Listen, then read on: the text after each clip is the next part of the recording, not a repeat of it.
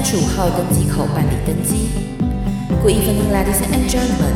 Passenger on the flight to Travel Charter, please proceed to gate number thirty-five. Thank you.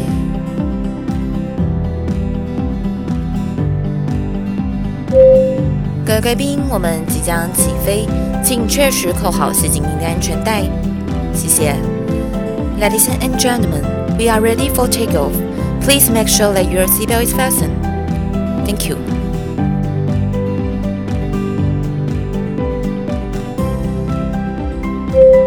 没有喇叭，旅行快门，Hoshi Gardens。大家好，我是旅行快门的主持人 Firas。好长哦，你今天的开头 就是上次讲台语嘛，这次想说讲一下土耳其语。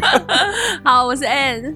我们今天很特别，要邀请到一个来宾哦。这来宾呢，他当初毕业没多久之后呢，他就花了六个月的时间，他去环游世界，而且短短六个月他就去了三四十个国家，哎，哇，很多哎。对，而且我在跟他沟通整个今天的节目内容的时候，我发现呢、啊，一般的听众。呃，一般的来宾我都会请他们提供五到六个故事而已。你知道他洋洋洒洒写了十五个故事给我，我想说，所以今天只要录上下两集吗？没有录三集，所以你就知道说他在环游世界的过程当中发生了超级多精彩有趣的故事。六个月三十多个国家真的很密集，真的很厉害。所以我今天就想邀请他来跟我们分享一下，到底在这短短六个月的过程当中，他人生发生了什么样有趣的故事。好，好，我们欢迎我们今天的来宾 Engine，欢迎。嘿，大家好，我是 Engine，也可以叫我引擎。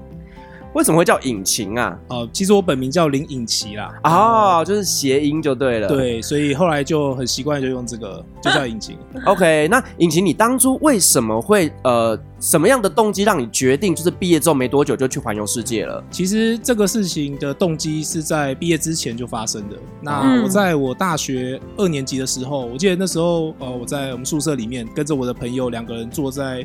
我们的桌子是一一张。我刚刚听人说，你跟你的朋友两个坐坐 两个男生朋友做非常亲密的互动，对，那很好啊。我们欢迎彩虹，欢迎。没有，我们的亲密互动是打游戏啦。我们一天二十四小时不分离都在打。打什么游戏我就不知道了啦。好，OK。是，那那对，那当初就是呃，在其实是我们两个坐在旁边，我印象很深刻。那时候是看了一部呃非常经典的漫画，叫做《水星领航员》，然后也接触了一个非常有名的电影，叫做《白日梦冒险王》。我以为你要说纯情房东俏房客之类的，什么东西呀？那我可能目标会改成去日本定居六个月。是，都是一些很精彩的的漫画。对，可能幻想说会发生这样的剧情，然后就决定去日本了。嗯、可能跟现在的风格就不一样。那也是个蛮好的体验呐。是，OK。所以你后来呃，大概花了多久时间准备，然后才开始这个旅行？哦，其实准备的时间算很长，从我下定决心开始到我实际上出去，中间大概经历了三年半的时间。三年半，先存钱吗？哦、呃，其实比存钱更值钱，在存钱之前呢。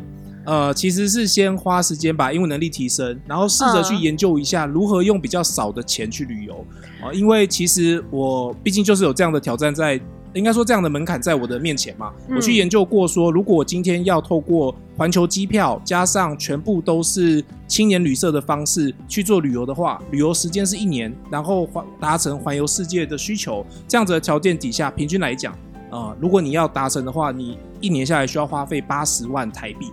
这是平均值，差不多，嗯、差不多。Plus 就比较比较有这个概念的 sense，就是八十万差不多。嗯、但对我来讲，我觉得八十万是我毕业之后一年到两年内并没有办法存下来的金额，所以我换了一个策略，一个想法。那我就想说，要是用什么样的方式，我才能够用比较低的价格，然后去完成这样子的呃梦想。所以说，呃，后来当然是研究了很多的方法。然后我为了要达成这些方式，所以事先做了一些准备。那这些方法大致上是什么样的方向呢？首先就是你要尽量利用呃廉价航空。对对，廉价航空。那廉价航空会有一个特点是，你几乎每一个国家的航线，每一班航线的呃两三个月内，你总是能够找到一班特别特别便宜，是便宜的很夸张的那一种。对。例如说你的跨国的机票，假设预计来讲，你买一个普通时段的正常机票需要呃。一万五五五千块钱来讲好了，嗯、有时候你总是可以挑到某个时段非常特别，而且一整个月走一班的那个机位的价格可能只要一千两百块。对对，但是变这样子的话，变成你的旅游行程需要受限于你的机票，所以我后来选择策略是我让机票决定我要往哪个国家走。哦，所以所以我其实只有一个大方向，是我决定我要朝东南亚的方向先走，然后到了欧洲之后，再到北美洲再回来。但至于中间我的像跳棋这样子，我一个点跳另外一个点，啊、呃，我我到某个国家之后，我决定前往的下一个国家是哪里，反而是。那个时候搜寻当下的有哪些机票是超级便宜的，这个这个时候才决定说我在什么时间点去什么国家，就是票价决决定你的命运方向就对了。没错，所以我的旅游行程其实不是想跟。我我其实，在出发之前，先列了一张表格，研究了很久，然后规划两三个月。那这张表格，在我几月几号要搭哪呃要要到哪个国家，全部都列出来了。然后，当我第一个国家前往新加坡之后，我有一个在巴厘岛，巴厘岛的朋友，他在那边工作，他直接跟我讲说：“哎、欸，我在巴厘岛工作，我看到你在 Facebook 贴文说你准备开始世界旅游了，然后你现在人在新加坡，你要不要来巴厘岛来这边住一个礼拜？嗯、我就 offer 你，你你就可以嗯，你可以住我这边。”对，然后你可以在这边玩，我就说好，我去。所以我的那个旅游行程，在我出发的第二天就完全走样了，后面就完全没有遇到。可是计划赶不上变化嘛？你会不会遇到签证的问题啊？哦，台湾有一个非常特别的地方哦，我也非常感谢，就是拥有台湾签证，其实。几乎全世界，呃，台湾目前是一百，我记得是一百二十几还一百三十几个免签。台湾的护照非常的好，非常的厉害，对，落地签什么都很方便，没有错。所以其实我去之前，我只有办了申根，跟办了呃泰国跟越南，因为这几个是我觉得大概率一定会去的国家。嗯、那除此之外的，我一律没有办。哦，是是是，那我是非常感谢拥有拥有台湾护照了。是，那啊、哦、不好意思，那我回来的话是我一一边是廉价航空，然后接下来是你要解决旅行的方法，旅行的费用解决之后，就要开始解决住宿的费用，所以那时候住宿的方式是使用了呃。呃，那叫打工换宿，或者是沙发冲浪。Uh huh. 呃，打工换宿是用工作跟别人换住宿嘛？那沙发冲浪的话是去住在肉体跟人家换住宿。欸，其实有差一点变成肉体换住宿，但是对，但他的初衷其实还是文化交流换住宿。哦，还这是好听的吧？是修度为艺术嘛？修度 为对，修度要修度，就是赌怎么怎么说？那个怎么台语怎么说？修度为对哦，不是，就是你就是这一天你住了，然后你就是好一困度哎啦。哦，就小度就对了啦。我不太了解这个文化，没关系，不要是了解就好了。那我很好奇，就是说你这样子大概整个六个月时间，total 花了多少钱？哦，那时候是大概二，最后结算大概是二十五万至三十万。怎么可能？是真的是这样，超夸张，非常便宜，那叫做超级无敌穷游。这个是已经穷到不能再穷了，因为你只要扣掉你住宿跟飞机票，你根本就没有东西，你还要吃饭呢。但其实讲一句老实话，扣掉住宿加飞机，真的是省下非常非常可观的费用。对是没错，蛮扯的。而且我到每个国家，我都指定要吃国家当地的特色料理，所以我还是有吃到，哦、还是有吃到。对，没有错。所以你第一站到新加坡待几天？呃，新加坡印象中是四天还是五天？因为新加坡物价物价算高一点，没有错。对对，在新加坡的时候，第一个新加坡当然就住在了呃沙巴冲浪主人家，他是一位、嗯、呃来自马来西亚的马来西亚人，但是他到新加坡工作。那他因为后来升迁的工作，在新加坡得到的薪水比较高之后，就决定说，那我就直接住在新加坡。嗯、那我有听到他的房租其实费用蛮惊人的，我记得一个月，呃。如果说搞错，不好意思，因为那个金额可能有点模糊。我记得可能一个月要到两万至三万块中间的房租费用。但我说新加坡币吗？呃，台币台币。哦。但是我到他家之后，会觉得他家其实是相当的 相相当的简陋，所以我会吓到的那种。我觉得两三万应该是算很便宜的地方。是是。对，因为新币现在大概一比二十一嘛，差不多。哦，现在这么高？对，差不多一比二十一。而且以新加坡的物价来讲，他们的房房租真的非常非常的贵。对。我之前有很多朋友。他们会去呃新加坡的机场，去樟宜机场打工去工作，嗯，然后他们都会 offer 一些呃，他们看起来数字是漂亮的一个金额，可是他们实际去了之后才发现说，他们扣掉当地的生活费跟住宿费，根本跟在台湾赚的是一样的，就很难去 cover 他们那些物价。我觉得物价高，真的会这样。我跟新加坡另外一个渊源是我后来回国之后当了工程师，后来有一次机会面试到了新加坡的外商。哦，就他说希望我直接到新加坡去工作，而且那是在疫情爆发前两个月发生的事情。那我当然很庆幸自己当初没有去。那但是当初谈完之后得到的 offer 价格，其实以工程师来讲，我觉得并不算非常顶尖。换算台币的话，大概约整合在十四至十五万台币一个月。嗯，那当然也是把那边的消费都换算过后，会觉得说，嗯、哦，好像跟我在台湾的薪水差不多。对对对，就是把很多东西扣掉之后，嗯，对，所以。确确实就像呃 First 讲的那样子，没有错。还好你没去啦，啊，或 或许就马上回来了。对，是。所以你新加坡的话，你觉得比较有特色的，在你印象中是什么？哦、呃，新加坡其实我当初印象最深刻的，反而不是啊、呃、那些各式各样的景点，当然我都去了。我印象最深刻的是当地的沙发冲浪主人找了他的同班的同呃公司的同事一起带我去新加坡的一个公园里面去散步。呃，他的同事是女生。哦，我想说要把你推到草丛。对，就是好像要修度也丢。为什么你总是环绕这样子的故事呢？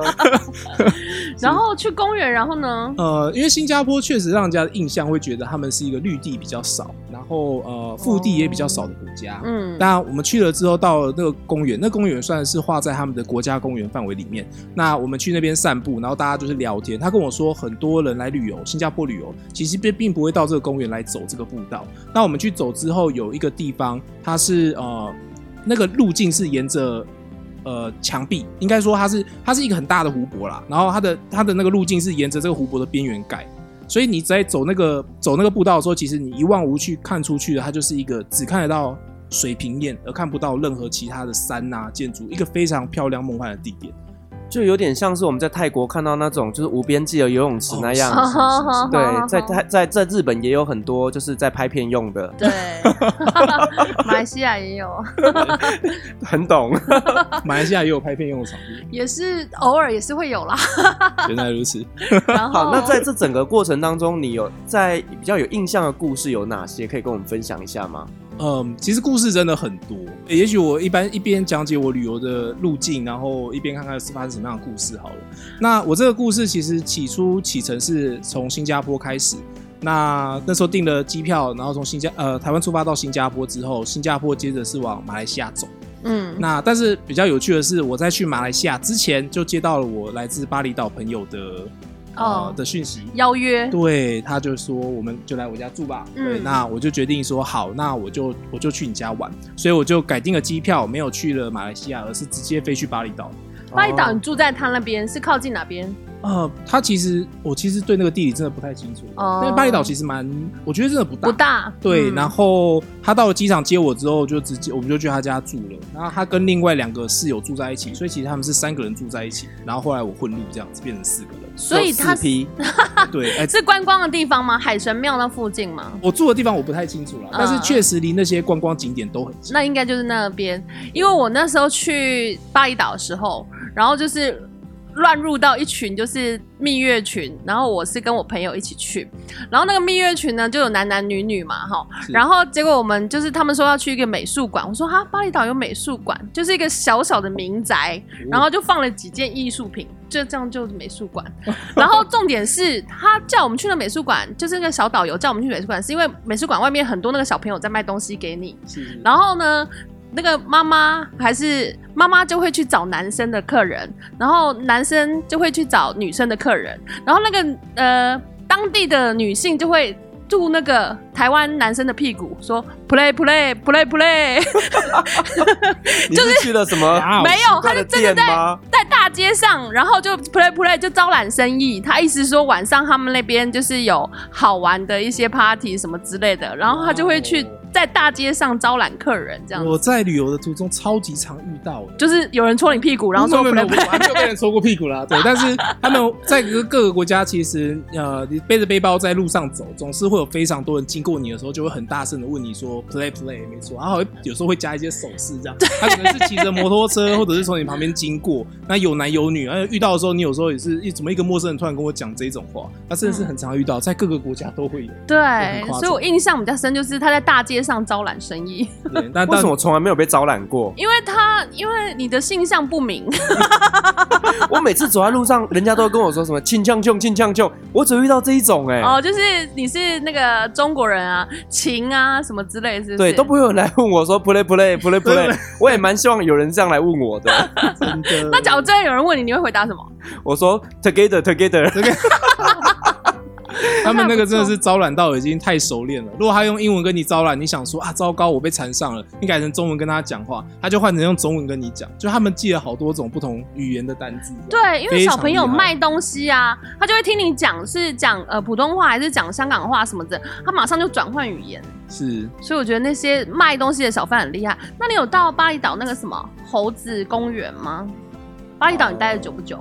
我巴厘岛大概待，我记得印象中是四到四到五天，然后都去冲浪还是什么吗？哦，我去的时候真的是每天冲浪，不夸张。我朋友借了我他的呃借了我他的摩托车，然后他说他平常早上要上班，所以说那台摩托车平常早上可以给我骑。我说好，然后我就骑着它每天到呃冲浪，就是在沙滩上借一个冲浪板，然后就冲浪。然后冲浪，冲浪，冲浪完就是回来，然后就喝啤酒，在岸边喝啤酒，哇，好爽的生活哦。是，那巴厘岛其实也是后来改变我人生的契机之一嘛。那我后来成为工程师，也是因为在巴厘岛遇到了非常多的呃写程式的工程师。那是外国人吗？白人？呃，是外外国人，白人居多。白人很多都去那边度假，没有错。嗯，然后我很羡慕他们的生活，因为他们是冲浪完，然后回到了旁边的酒吧，或者是说回到他们他们沿边都住了很漂亮的 villa 对，然后住在 villa 里面，他们就是。呃，就就在那边写程式。我跟他们聊天，他们就说我们就是早上冲浪，然后中午之后写程式。那我当然向往这种生活，所以后来其实变追求的生活目标之一。嗯哼，是。那你在巴厘岛那边有没有遇过一些让你很难忘的故事？有，巴厘岛这边有两个部分。那第一个部分是，当然也是跟我这位朋友有关。那 我不知道这会他会听到这个，应该不会吧？就是我这位朋友，其实在国中的时候，我们大家都觉得。应该说很多人知道，但我不清楚。但是我到了那边之后，因为年纪也大了，我就很强烈的感觉到他好像是同性恋。OK，对，所以我有问他说，嗯、我知道其实很表明，我就是直接跟他讲说，哎、欸，你你是不是同性恋？这样，他也说，哦，也许你国中的时候比较不清楚。对，所以但其实我是同性恋没错。我说好，嗯、然后他的那两个朋友原来也是同性恋。嗯、那你知道我那时候其实我其实去旅游的心态是保持很 open mind 的，我觉得我对这种都可以接受。嗯，就是那当然我不会 play play，呃没有办法 play play，但是我在观念上全部都是 open mind 的，我不会因为他们的性向或者是做法或者是人生理念造成什么样的偏见。我觉得是保持说。我可以接受各式各样的观点啦，嗯，那当然就跟他们聊天。那他那两位朋友是巴厘岛人，所以说其实在讲话的时候，大部分都是用英文。那他们也有跟我分享，比较深刻的是一天晚上，他有一位朋友，然后他们在聚在一起喝酒，然后我当然是乱录，我们就四个人聊天。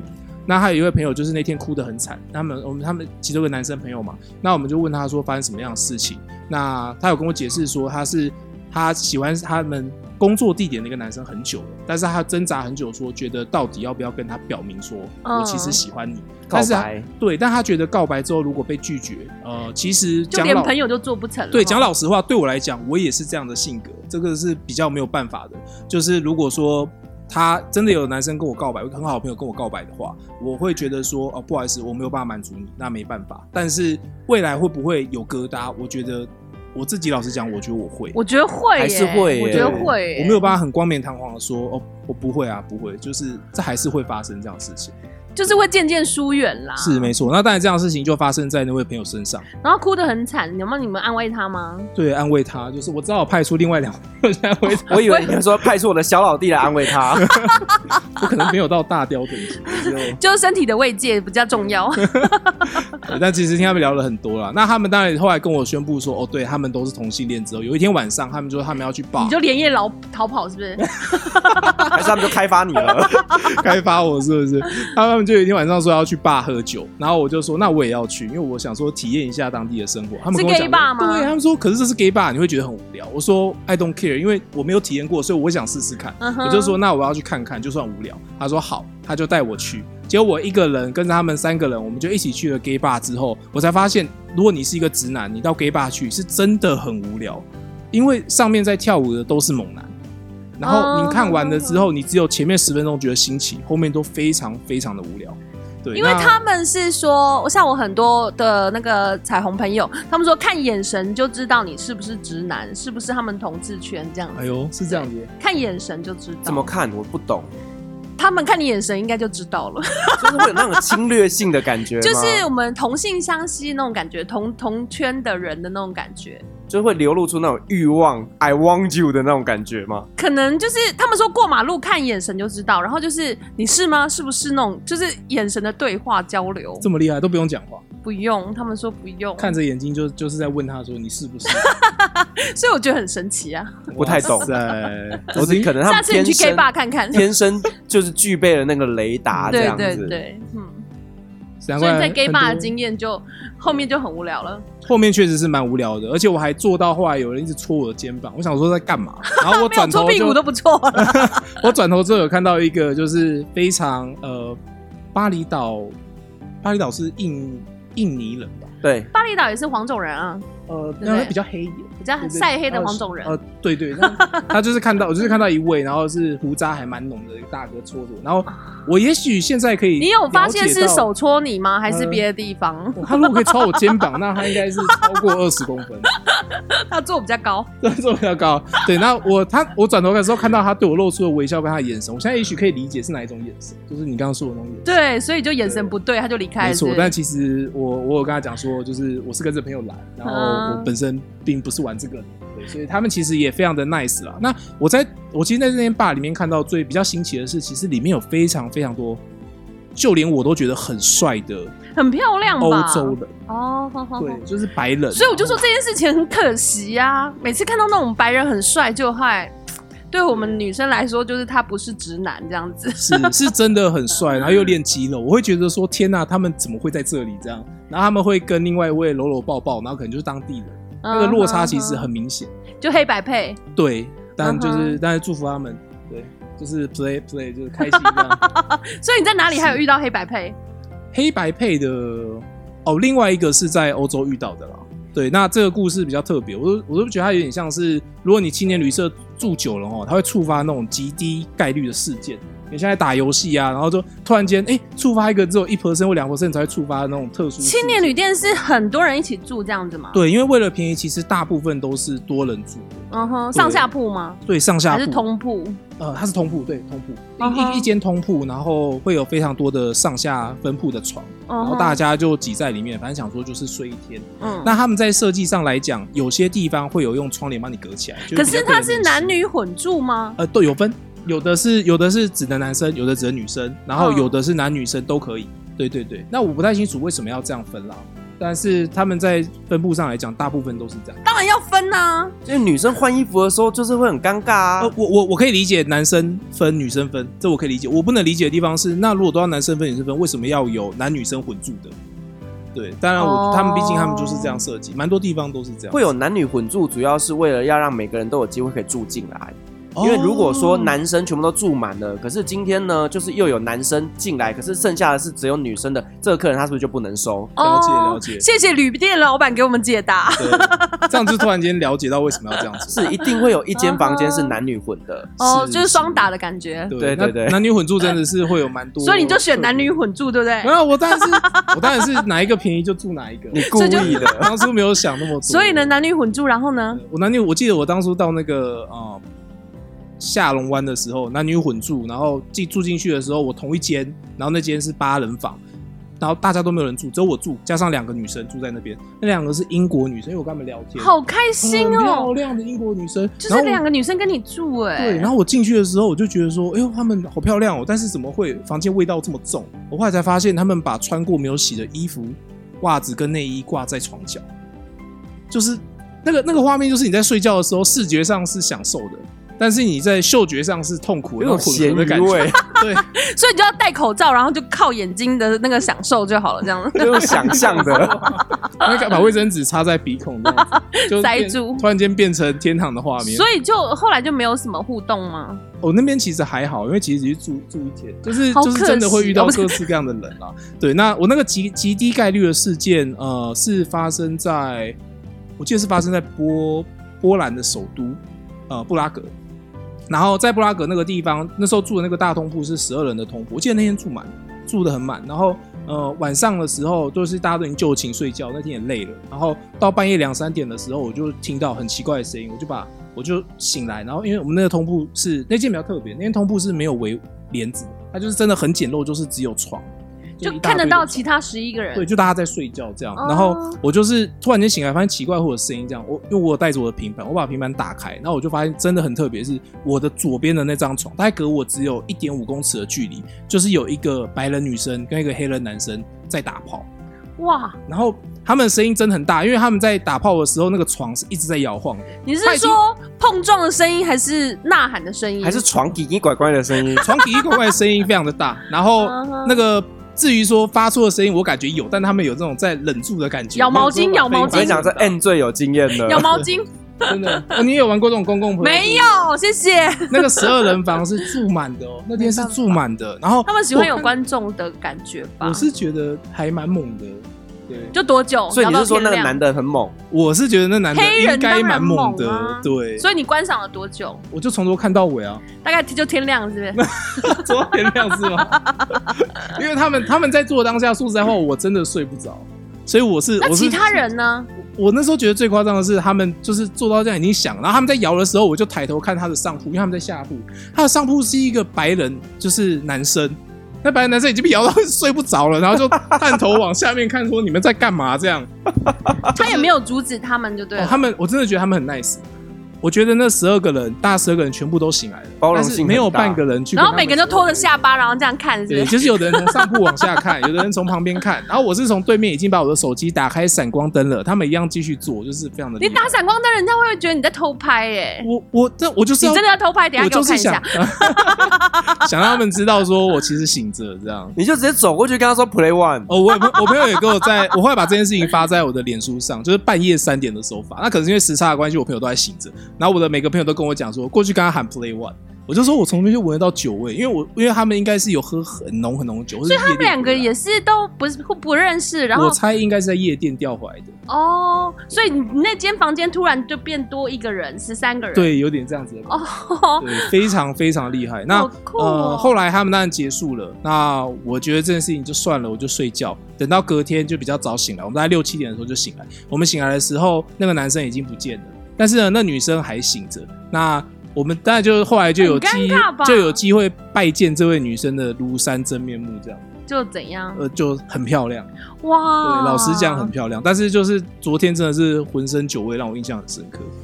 对，我之前去约旦玩的时候，然后住在一个学姐家，就是她是一个学姐跟学弟他们俩合租了房子哦。然后我就是呃跟那个学弟睡一间，然后刚好学姐她那天晚上就带了一个约旦的男生回来，嗯然后呢，我跟学弟两个在房在房间里面，我们就这样互看一眼，然后想说今晚应该是不用睡了，那你们不会出去走一走或干嘛吗？就是因为约旦其实晚上也没有什么东西可以走，可是你们在房间也很尴尬啊。就是奇奇怪怪、奇奇怪怪啊。然后隔天呢，我们就说学姐，你的脚还好吗？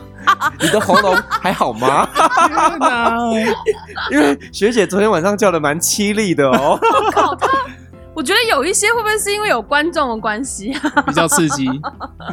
我觉得这太妙了。我们大学的时候都会有人塞一百块钱打发走室友，我被我被去喝个塞过咖啡，我被塞过你被，塞过。对，没有我觉得很夸张吗？一百块就想打发我，好歹也请我看个电影吧。以前我在念艺术大学的时候，我的室友他就真的中午他就进来带一个女生，然后就拿一百块叫我出去外面，哈，一百块是给小朋友而已吧？我就心想说，靠，一百块我喝一杯咖啡都不够没。有，我同学是说他们两个男生住嘛，啊，他就讲好说他带女生回来的话，他门口会放鞋子，叫他不要、哦就不要进去了，这样子，嗯，就可能先打暗语，就是有暗号就对了。对对对对对，十二个人的通铺，我觉得太精彩了。真的很精彩，就是非常 special 的经验。这样听起来，你在呃环游世界的过程当中，你有发生很多是在呃 hotel 或者是这样青年旅馆发生的故事。对对，那你还有遇过什么样让你觉得很荒唐的事情？荒唐吗？哦，我跟你提过那个其中的一位沙发主人哦，其实那位沙发冲浪的主人，我们到现在还有在联络哦。啊对，那那我我跟他联络的平台非常非常的正统，我是听的吗？啊，听的听的是蛮正统的。Gin Ginder Ginder 是吗听的是什么？？Ginder 是那个同性恋在找那个配对的，叫 Ginder 啊，对对对，你有玩哦？我没有玩啦，对。不然你怎么知道？呃，我有先有先稍微有听人家了解一下聊过 OK OK，我回来之后在做那个自由接案的时候啊，我们会去一些 co-working space，就是共同工作空间。我们说去的时候，刚好遇到其中一间共同工作空间的那个呃周年庆，就他可能是开满两年，他就说、哦：“我们大家今天不要工作了，我请大家吃披萨。”老板就站在那边，然后就说：“我们来聊聊现在在场的所有人，大家互相认识一下。”结果他们就这样一边聊一边聊的时候，他就讲到了后面其中一桌，那一桌是四个男生坐在一起。老实讲，那一桌绝对是这个 Coin Space 颜值最高的，全部都是帅哥，哦、就是很多女生去那边都会问老板说：“哎、欸，那一桌是谁啊？怎么这么帅？”然后老板那天就直接介绍说。那一桌四个男生就是在做同性恋搭配的啊交友平台，对，但不是 Grindr 啦，但是就是也是交友平台这样。然后，然后大家大家就会问说，所以他们同性恋吗？然后老板就说，哦，对他们四个都是同性恋，就是你们女生都发出一声哀嚎，啊，心都碎了，就是对对，好，我了解，对，就是这样。那当然，我我遇我遇到这位德国的呃。我的德国大叔啦，他就其实不是我们后来联络，其实就不是在呃 Tinder 上，我们联络是在一个 LinkedIn，LinkedIn 是那个比较社交的，哦、嗯，对，那领英。哦，领领对领英，领英，对，中国大陆叫领英，对 LinkedIn，那嗯、呃，在 LinkedIn 上面联络，是后来还有联络，我们也在聊聊天，因为他有时候会来泰国玩，有时候到台湾玩。那他是一位呃算蛮厉害的 seller，在德国的 seller。那我们到了，我到德国的时候有先约到他，然后我就去住他家。那比较特别的是说，我在约他之前，我看他的英文简介，我其实有一些东西没有注意到。他说他在最后一行的时候，其实有写一行英文字，然后用了一个很特别的英文单字，我现在有点想不起来是 Q 开头，有拼音有点像 Queen，但是我忘记那字怎么拼了。他说那个字啊，其实是在暗示隐晦说，告诉你我其实是男同性恋，但我其实当下不知道，那我就去了。所以他你就住到那边去了？对，我是、啊、我知道哪一个字了，你知道酷。因为他是这个业界的翘楚，酷儿自己本身也是 Q Q 儿还是什么的，Grindr 的爱用者嘛，好像好像叫酷儿还是什么的，酷儿吗？有有许也许是哦，Q U 什么的，对 Q U 什么的，好像好像是酷儿。对，我我相信观众应该有内行的人啊。对，我自己是有点忘记那个字，他后来有跟我解释。对，我是听我朋友跟我讲过这件事情，是朋友的经验，听我的朋友，你的朋友是你吗？不是，我以因为我以前念文组的，所以我身边会有很多的彩虹的朋友。哇哦，对啊，我也曾经被问过要不要一夜情啊。哇哦，真的哦，他不止一次好吗？还蛮长的。对啊。好，这不今天不是这个重点哈。好，我们再回来。所以说这个呃德国的大叔，那我到了他家之后，他直接跟我讲说：“哎，你有看我的自我介绍吗？”我说：“有啊，你里面不是讲说到这边之后，到你家你是裸体主义者嘛？所以到你家之后，大家就是要把衣服脱光，在你家就是要脱光。”他有。有限定男生女生吗？我记得没有哎、欸，男女都要。对，就是一个天体营的那个住宿。我后来去，我还特别去网上查，我发现欧洲还真的蛮多人觉得在家里穿衣服是不合理的，就是他们就想要崇尚，崇尚天然，对，就天然自然 nature 那种感觉、嗯。可是你不觉得，如果今天在家里，你跟你的家人或朋友大家都脱光光，你会忍不住一直看他的下体？不会，他们只要整家人都这样就不会哎、欸，真的吗？嗯，我总我觉得如果我我我这样子跟我的家人在看的时候，我一定是盯着他眼睛，然后三秒钟眼睛就会往下飘，就是比大小，瞬间这样，所以你有一直盯着那个大叔的下体，有应该有偷瞄吧？其实会忍不住一直瞄啦，对，对啊、你没有你会觉得在对话的时候那个眼神不是。很真诚的在看着你，是一直在左右飘，然后所以他也会故意掩饰，然后突然间往下瞄一下又收起来，他也会打量你一下就对了。我的话应该蛮多人会打量我，就是怎么会这么小？哎、欸，我有认证，其实算中间偏大，所以十九点五不含头吗？十九点五是什么程度啊？那是他的程度，他专门交往十九点五没有，我是两个那个砂锅大拳头加御饭团。哇！可是我觉得你也你也很有勇气耶，他都已经直接写了说他们那边是不穿衣服的，然后你还那你还去？我我觉得我我跟他讲他我跟他讲说我可以住你家，他还跟我再强调一次说我家有这样的规定，你可以接受吗？我还说 OK 啊，我可以去。但其实现在回头想想，嗯，我觉得我遇到都是好人啦，但这种事情其实做起来风险蛮高的。我觉得他是对啊，真的还蛮危险的，是没有错，因为你身上不能带任何防范的东西耶。就是你只是全全裸的话，你只能跟他赤手空拳的那个。你们你们唯一的反击的方式就是斗剑，你知道吗？斗剑吗？就只能斗剑了，不然怎么办？一个人带刀，一个人带枪，就哪里斗我就不知道。所以你们就是呃，整天不管是吃饭啊、聊天啊什么之类，都是这样子。而且他非常非常惊人的是，他接待你接待的超级好哎。就是是 everyone 吗？还是 just for you？我不知道，因为我我不知道他对待其他的状况，但是他在上面评价蛮高的了。我相信应该有，uh、也许他也有遇过不明所以，然后跑过来这边才跟他讲说我不是同性恋的，我猜他有遇过，所以其实他的心胸是真，我觉得我就是遇到一个还不错的人。对，那所以你那时候一起住了多少人？就我而已啊，我跟他就你两个，他家很小，他家非常小，但是打、哦、就是布置的非常漂亮。我觉得这样真的有风险、欸，我真的觉得蛮危险的 耶。那我其实去了之后，那假如他是杀人魔怎么办？你没有想到这个问题吗？其实我我觉得旅游的时候，很多人都会担心这件事情，就是风险这件事情。对啊，就是不管女生也好，男生也好，你透过呃 Couchsurfing，就是沙发冲浪这件事情，试着去住在别人家里，那。呃，我不太清楚这一个活动到目前为止有没有发生过一些事件，或许有，或许。所以你跟他都没有发生什么事情？哦，当然，我们后来是没有发生什么事情。我们后来就是纯聊天，然后大家就是深入去聊聊他的兴趣，然后或者帮他写他的中文名字啊，就是做这种交流。然后在最后一天我要离开的时候，我还跟他，我在他下班之后还跟他一起去那个。呃，Lion River，Lion River 叫莱茵河的河畔，然后坐着两个人喝酒，然后就是长谈。我觉得就是一段非常好的友谊，因为他家在那个啦，科隆啊，科隆大教堂，就是在对科隆大教堂前面有一条。呃，爱情桥嘛，就很多人在上面锁那个爱情锁。对。然后前面那条河是 Lying River，然后我们还坐在那个河畔上聊天，然后两个人喝啤酒。我就觉得说，对我来讲，好浪漫的故事。是好浪漫，可是角色不太对。对。那当然，我当天去他家的时候，他跟我说要把衣服脱光，我就说好，那我就脱。那我其实隔他还是有一段距离，我们大概就隔了一两公尺。我们衣服脱光之后啊。我就站在原地，然后他接着跟我讲下一句，他说：“那你知道我其实是同性恋吗？”我觉得我今天都在讲同性恋的故事，哎，所以我都觉得你应该是蛮值得被开发的。我好不想，我好不想，我好不想，到时候大家定位我都是想要同性恋的故事。好，我先把它讲完。OK 啊，这个是最近蛮夯的话题。是是是，然后后来他就跟我讲说：“那你知道我是同性恋吗？”我说：“哦，我不知道这件事情。”他在跟我解释那个单字的意思，我才知道说：“哦，不好意思，那我那我先走了，拜拜。”对，我说：“那那我我可能没有办法，那我。”我就我就不能不能做什么事情啊？他就说好吧，那就那就不要做，我们就是好朋友这样。但是因为他跟我讲这件事情之后，我们两个当下其实是脱光的状态，好尴尬哦。我其实是有点紧张的，所以我说跟他隔的距离从原本的两公尺，我是慢慢挪挪挪变成了三公尺远，你知道吗？但他家其实有点小，然后还有一个很漂亮的沙发，然后他就坐下来跟我讲说，好了，那我们就坐下来聊天吧。但是其实他是不是露出失望的表情？呃，我也许吧。他们家那么小也是有原因的，就马上追两步。尤其看到我的大小，可能更失望。也不是这么说，就是说哦，有时候也是要靠技术式的证照。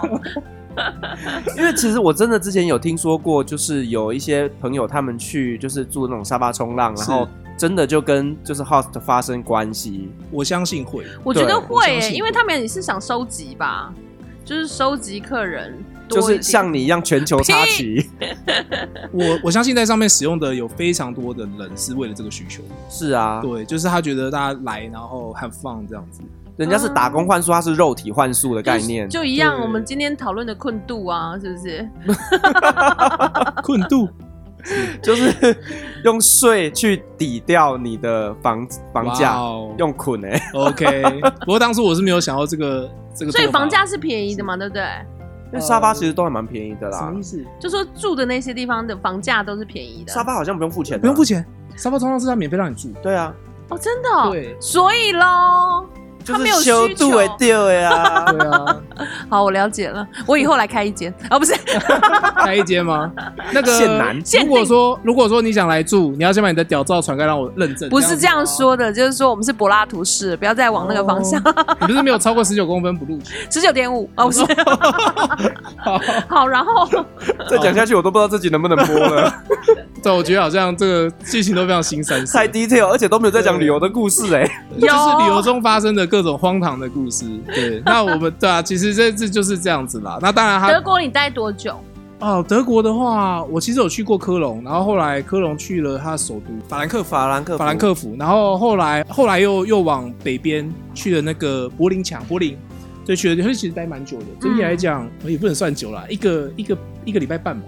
你假如说六个月当中这样算久了，对对对对，因为因为其实我的旅游不太像其他人是很深度的，那时候是真的为了省钱，然后其实只是为了看看这个世界，见见这个世界，所以才决定去旅游的。嗯，对，所以没有办法像大家讲出那么完整或 detail 的故事。对，那大家会觉得说，希望未来有机会就透过自由接案的方式再出去，这次就是深入的比较久的，然后去每个国家体验一下。对所以德国的话，我们印象中德国都没有太多好吃的。德国就是香肠跟啤酒而已啊。对我们，我们去那个德国的时候，我们为了省钱，我们都会去呃每一个国家的 supermarket 去直接买他们当地的食材，哦买一些简单的食材，然后回来料理。嗯，那我真的觉得超级市场是可以看出一个好伙伴。可以看出一个国家的很多 detail。嗯哼，对，德国很特别的是，你到德国的肉品区，嗯你会看到他们会有一区是全部全部卖香肠，而且那个香肠是分各种种类哦。哦对你想象好几柜这样，全部都是各式各样的香肠。有细的香肠，有粗的香肠，有对长的香肠，有短的香肠我是说真的香肠，哦也有不同颜色的香肠。，对，有白的香肠，有比较红一点的香肠。好喽，香肠停了。哦一直要香肠跟长度。因为我真的很喜欢吃德国的香肠。嗯那之前去德国玩的时候，我就会去超市买很多的德国香肠，然后嗯偷渡带回沙乌地，哇哦，好过分，人家是清真，因为那是猪肉。因为我穆斯林哎。我们在中东工作就吃不到猪肉啊。哦对他们不是会有对一个区，现在是那种就是看国家，哦是这样子。对卡达就有，可是沙乌地就没有。嗯，对，所以我每次都是偷渡带一大堆香肠回 回沙乌地。哎、我很好奇，如果你偷渡的时候，应该说他们的海关会检查嘛？会说不准带猪肉进来。呃，嗯猪肉基本上检查到它就是丢掉，嗯可是酒抓到的话呢，基本上它就会有刑罚。哦，原来如我此。我在伊朗是看到马上遣返，哇，是哦，带酒，然后跟那个书刊哦，日本人，然后他就片，对，他就当当机遣返，哇哦，对，哇哦，你知道我之前在沙乌地工作的时候啊，就是我们的专案经理为了体恤台湾人哦，因为其实，在当地你真的不会有任何的休闲娱乐，因为沙乌地是禁止娱乐活动的，哦对。所以我们就从台湾呢每个礼拜寄那个苹果日报，哦，哦，好酷哦，然后我都很怕被开箱，你知道吗？因为它很多新三色，就是今日我最美，泄露我的年龄了。对，它就会有很多，而且你知道它的那个封面不是有时候都会拍一些很裸露、很渲染的一些主题吗？对对，所以我那时候我都很怕被开箱，因为只要被开箱，它上面收件者就是我的名字。哇，还好没事，阿弥陀佛。哇塞，对其实我最美真的很久之前的，啊，很久之前的，那都已经是我国中时候的事情你。说苹果日报吗？对，我们还可以在捷运站拿免费的，然后会剪一剪，把它贴在后面的置物箱上面。对，而且还有一周刊哦。那时候我们还是每个每个礼拜寄一周刊。是 是，你说说一周刊更鲜新三色。好，那你这个整个环游世界里面，你印象中你最喜欢的一个国家是哪里？嗯，整个国家其实哦，我在讲这个，好多人跟我问我说喜欢哪个国家，每个国家真的都很不一样，很特别，都很好玩。那泰国、越南，对，那其实我觉得定义上来讲，喜一个喜欢的国家到底是大家到底是想问说，我觉得一生一定要去一次，还是说你会决定希望这边你会想要再去对，或者是想在那边住在那边？你你喜欢到会让你一再想去如果是这样的话，其实我会非常想再去一次威尼斯。哦对威尼斯对我来讲真的是去过之后非常喜欢的一个国家。不过在威尼斯也待不久，我记得你是什么点？它什么点吸引你？呃，就是单纯觉得那边漂亮吧。我就我就还蛮难形容。当然我，我我呃，当我提到说旅游的两个契机嘛，第一个是漫画，第二个是电影。那刚提到那个漫画《水星领航员》，其实它就是把故事剧情架设在威尼斯。那我觉得也可能是因为这样，我就去了解了比较多威尼斯的故事啊，或者是场景。那去那边之后，可能会比较有那种冲击感吧。如果要讲我最喜欢的国家，去了之后，原本去之前没有预期，但去了之后发现最惊艳的国家应该是波兰的克鲁姆诺夫。那它其实是一个小小城市啊，小城镇。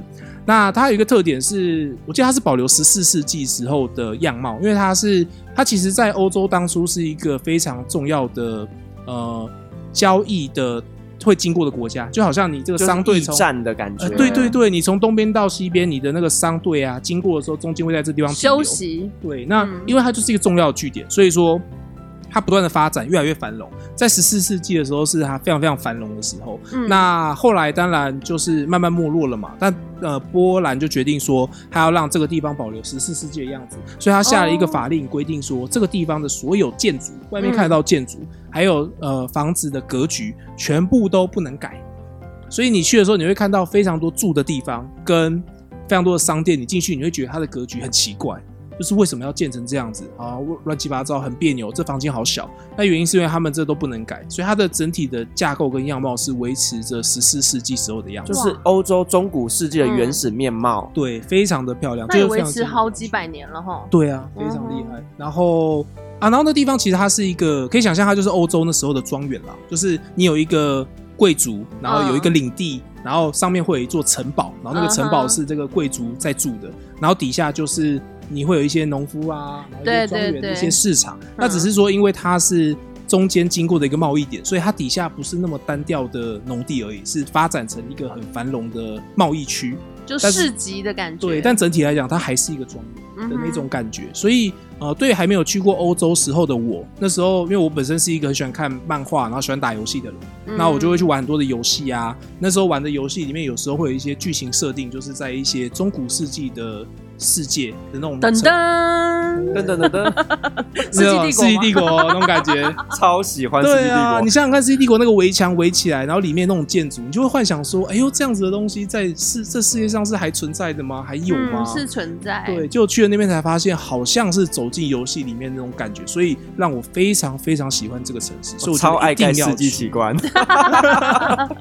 好，我们今天很高兴邀请到 Engine 来跟我们分享这么多他去环游世界的故事，荒唐的故事，而且真的会让人家觉得为什么他总是吸引到了就是彩虹的族群。嗯，我觉得跟你蛮合的，其实，因为他本人真的是很帅，对对，对，对，那看起来就会是呃很多的欧洲国家的那边天菜，嗯，对，那当然呢，他其实，在旅行过程当中有很多很多故事是还没有在今天节目里面分享的，在之后呢，我们会再邀请他来讲更多有趣的旅游故事。好，那旅行快门，感谢各位的收听，我们下集再见，拜拜。各位贵宾，我们的班机已经抵达。感谢您今天的搭乘，旅行快门每周三、周五与您在空中相会，祝您有个美好的夜晚，晚安。